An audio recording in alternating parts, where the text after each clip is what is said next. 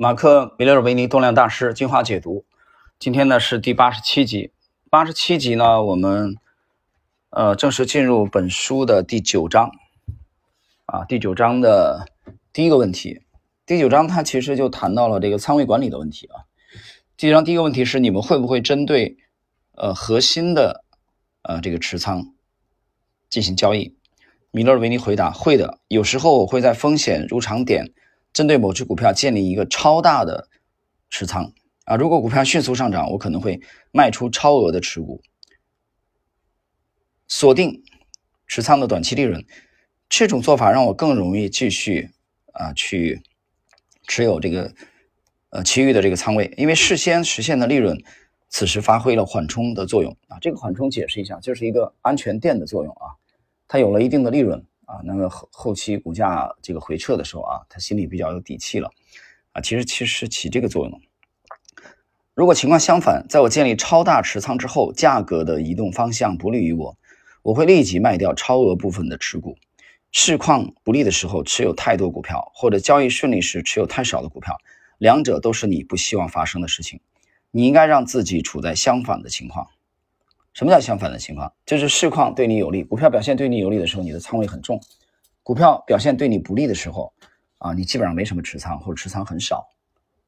米勒尔维尼讲的就是这个意思啊。这里我们对他的这个 这这个这段话啊啊进行解读。但是实际操作的时候啊，比他讲的其实要复杂。怎么复杂呢？什么叫对你有利？啊，涨多少，浮盈多少是对你有利，当然越多越好，但是它没有一个量化的标准啊，这个很只能定性，很难定量的，对吧？实操的时候呢，就会有了这个问题。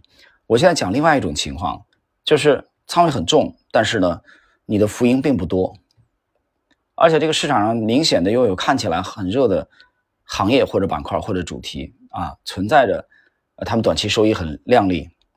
所以这个时候对持有人是一个考验。我觉得这个考验呢是，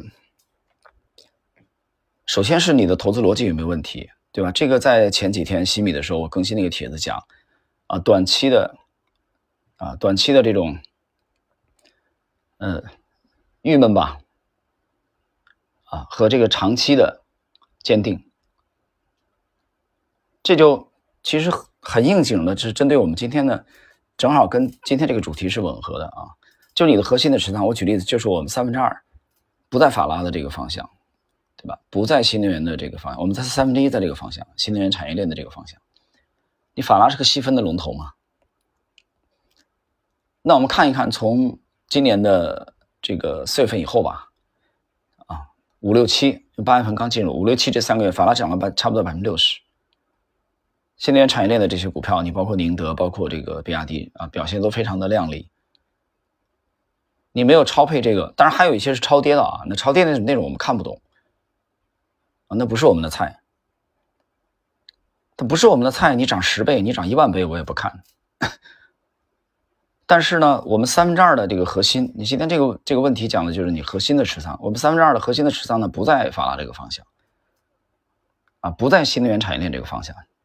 在哪个方向呢？在洗米，大概一两个月之前，我有几篇帖子提到的防守型的这个行业啊，这个方向。所以这个方向在从四月份到现在，我我们的这个呃市这个市值的增长啊，其实是有点郁闷的啊，不可能不郁闷。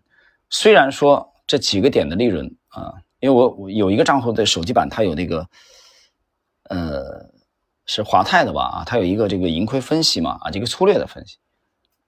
就这几个点也跑赢了盘面当中百分之八十几的人，但是我们本身肯定是不满意的，对吧？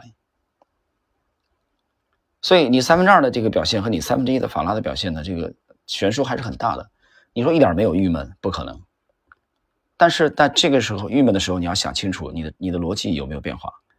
我在那个帖子当中，大概那个帖子发了有三四天以前吧，上一周，我写的是：第一，我们决定不动啊，继续持持仓不动。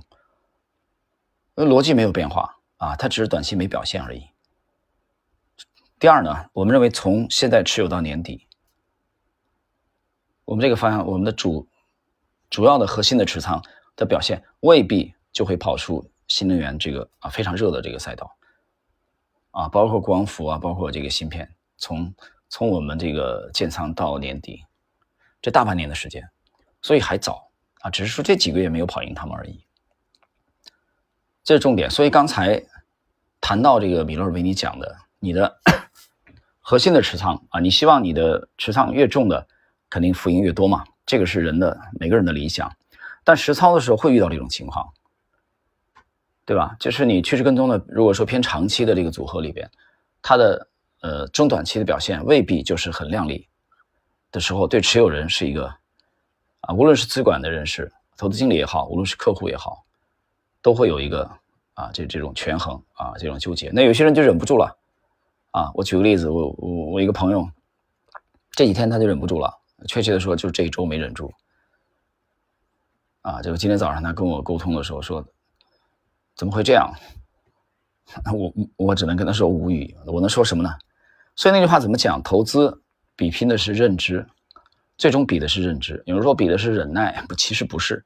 忍耐是表现形式而已，忍耐是建立在你有充分认知的基础上，对吧？我讲，你你只有忍耐啊，你没有信仰，你怎么会忍耐呢？那你信仰，你信仰的是什么呢？你总有依据吧？所以最终拼的还是认知。你对这个事情，你对这个标的未来的潜力够不够？是不是足够大？如果足够大，那短期表现不是很出色，你也可以忍耐，啊，这样讲这个逻辑应该是通的吧？所以不要跟我空谈忍耐，忍耐是建立在充分认知的基础上的。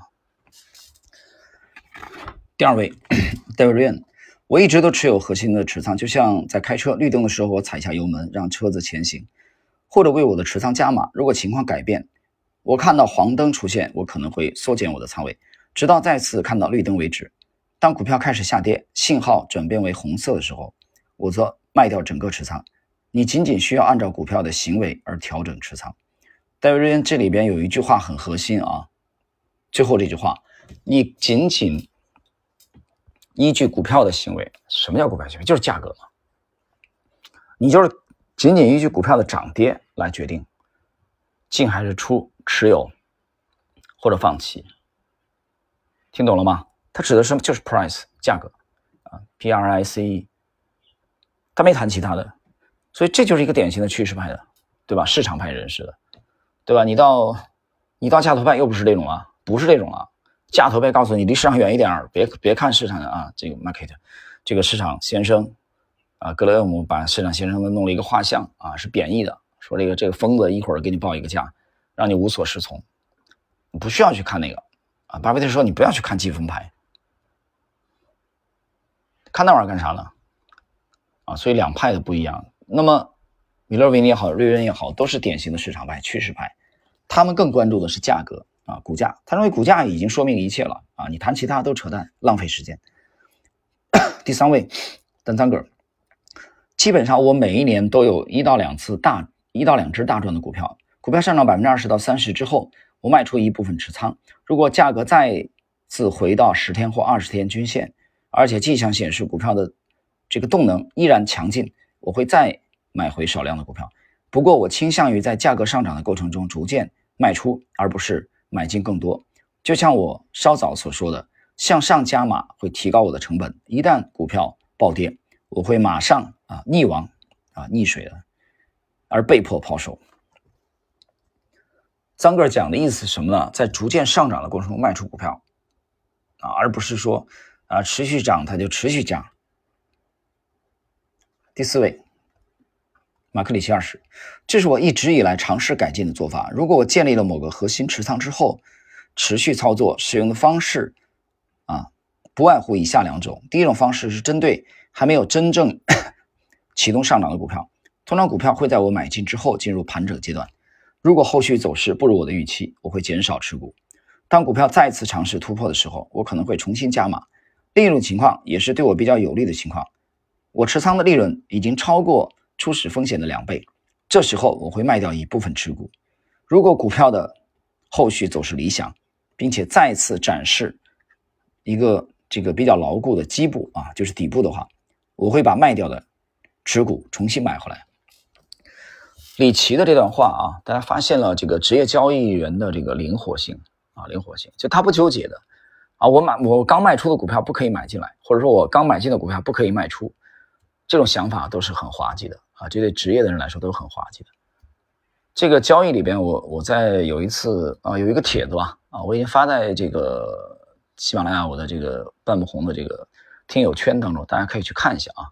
当然星球也有，我谈过这个问题。其实这个这个帖子最早是在雪球吧，但雪球早就停了，停了差不多一年没更新了吧。这个帖子应该是两三年以前写的至少两年以前。这里边就是讲做交易有两个问题啊，有有两个看起来很矛盾的因素啊，就是第一是坚持原则，第二就是灵活性。有人听这不是矛盾？是矛盾的，就什么时候你该坚持原则，什么时候你要该保持足够的灵活性，这两者是看起来又矛盾，既辩证又统一，它还离不开啊。一个优秀的交易员身上应该具备。这两种因素，这两种看起来很矛盾的因素，就当你意识到自己犯错误的时候，你应该足够的灵活性来修正、否定自己之前的做法。但反过来，又有很多的时候你需要去坚持。啊，关于去坚持这点，我觉得论述的啊最经典的是沃伦·巴菲特和杰西·利弗莫尔。虽然这这两位的风格不一样。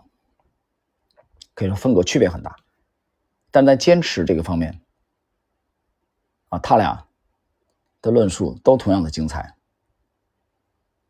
这个部分内容大家可以去参考一下啊，这个半粉红西米这个听友圈啊，听友圈应该是免费开放的。